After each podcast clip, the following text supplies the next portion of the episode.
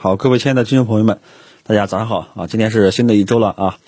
那么刚刚看了一下这个隔夜呃，刚刚看了一下这个美国股市啊，早上的道琼斯期指啊已经涨了百分之零点六啊，呃，估计 A 股看看能不能高开一点点。呃，然后呢，消息层面上呢都是宏观性的啊。呃，政治局会议提到了一些新的一些关键词啊，例如像反垄断。啊，然后像这个需求供给侧改革啊，这些呢都是宏观性的。这个东西呢，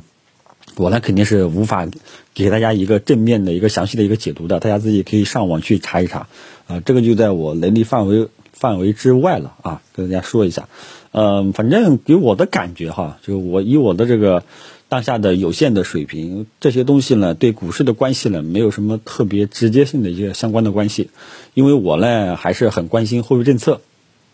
啊，呃，反正我觉得之前跟大家分享过一个观点，就是有一个专家学者，谁是谁我忘记了，他说的一个观点就是，当前经济复苏与货币政策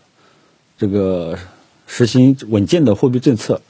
啊，以以这个经济复苏这两者相互的矛盾，造就了股市长达五个月的啊，整整五个月的这个震荡纠结反复啊，这个我觉得，我觉得呢是这个理啊。嗯，这个是外围消息层面上跟大家说一下，然后呢，就跟大家说一下嗯后市的这个操作策略啊。那么按照目前的市场状态，让我们明白了一件事情，就是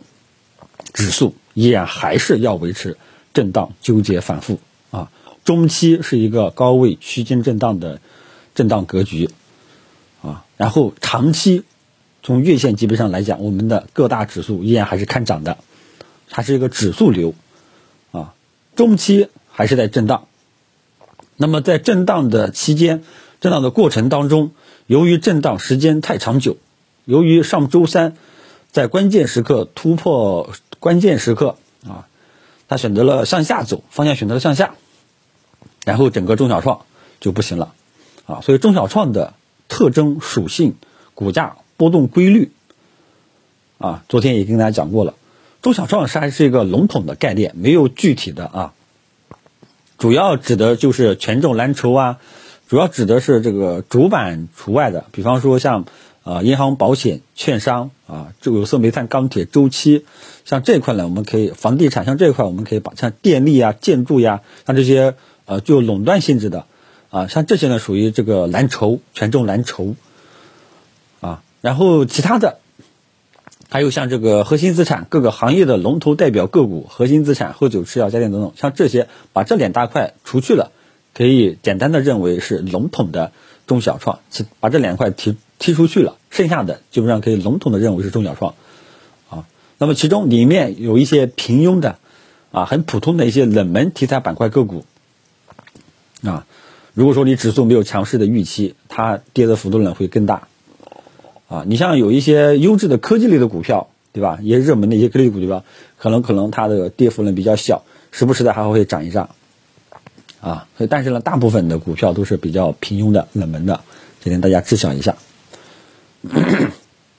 这个是这个，呃，昨天给大家讲的这个中小创这个价格运行规律啊，游资股的价格运行规律，大家都要清醒的认知到，银行、保险。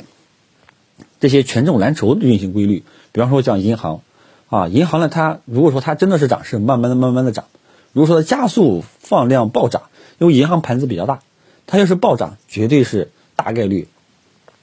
往往就快要涨到头了，啊，这些都是规律，大家要看清楚，好吧？比方说像有一些股票，一开始慢慢慢慢的涨，啊，有些个股啊，慢慢慢慢的涨，后面的加速放量暴涨。往往都是见顶了，大家可以类似，大家可以去看一下小鹏汽车、蔚来汽车，还有理想汽车，好吧？这些价格运行规律，有一些股票是有自己的自身规律的，啊。那么今天呢，主要跟大家讲一下这个后市的操作策略，啊。那么首先在呃大的框架下，刚刚已经跟大家讲过了，啊，这个中期是一个震荡格局，所以呢，啊，由于你震荡时间超长，依然还是没有一个给给出一个明朗的一个方向，所以一些。呃，中小创科技股就不要乱去碰了啊！就跟我上次说的这一块呢，没有右侧信号，我是不敢盲目的去推荐去大家的啊。然后呢，就是后市我们要做的就是跟踪全低估值权重蓝筹这一块的表现啊。喝酒吃药家电现在基本上是内部分化啊，反正时不时的你看看有没有好的位置啊。喝酒吃药家电核心资产，大家拿到的名单都是一些行业龙头代表个股啊，大家自己去看一下，去翻一下它过去三个季度的这个业绩报表，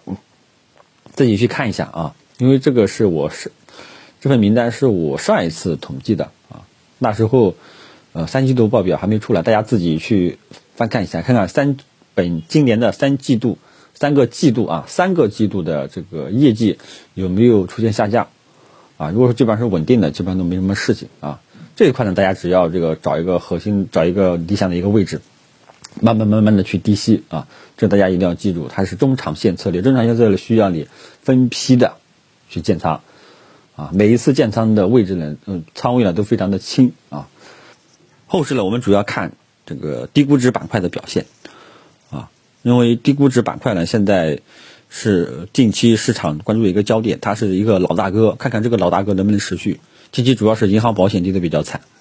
啊，这个老大哥看看后面能不能重新起来，啊，那么这一块呢，大家就是银行保险是在基本上是个呃过山车的一个行情，然后周期股呢是在高位震荡纠结反复，啊，还在高高位震荡纠结反复，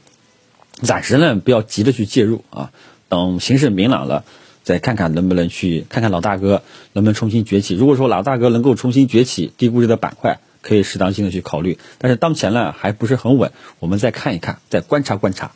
啊，所以所以空仓的朋友现在都不要去建仓了，啊，已经持有仓位的最好现现在按兵不动，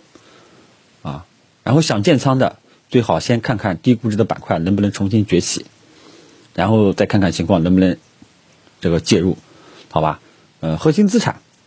你根据自己的这个经验，找一个理想的一个低位，慢慢慢慢的分批的去建仓就 OK 了。这一块基本上没什么太大的问题，啊，主要还是低估值能不能持续，这个是我们后市跟踪的点，好吧？所以大家现在的这个策略，持仓策略就是空仓的，想建仓的最好得等一等，中小创科技股一定要耐心等待右侧信号，啊，低估值板块我们再看看能不能有重新崛起的这种迹象，整体性的啊。啊，然后呢，就是，呃，核心资产啊，大家根据还是找一个理想的位位置，捡捡漏啊，分批的去减减仓，分散去投资啊，呃，其他的就没有什么了，好吧？早评就跟大家讲到这里，啊，这个新的一周啊，这个我们看看有没有新的期待。昨天我们这里呢下了大雪啊，真的是瑞雪兆丰年。虽然说早上起来很冷啊，但是呢，希望股市能给我一丝丝的温暖啊，因为上一周。真的是蛇头蛇尾，更让我失望的是，上周三在关键面盘时期，居然方向选择向下，啊，当时是落了不少情绪，啊，但是说真的，因为因为从我的技术角度出发，从我的技术呃形态上去出发的话呢，这个位置真的很关键，啊，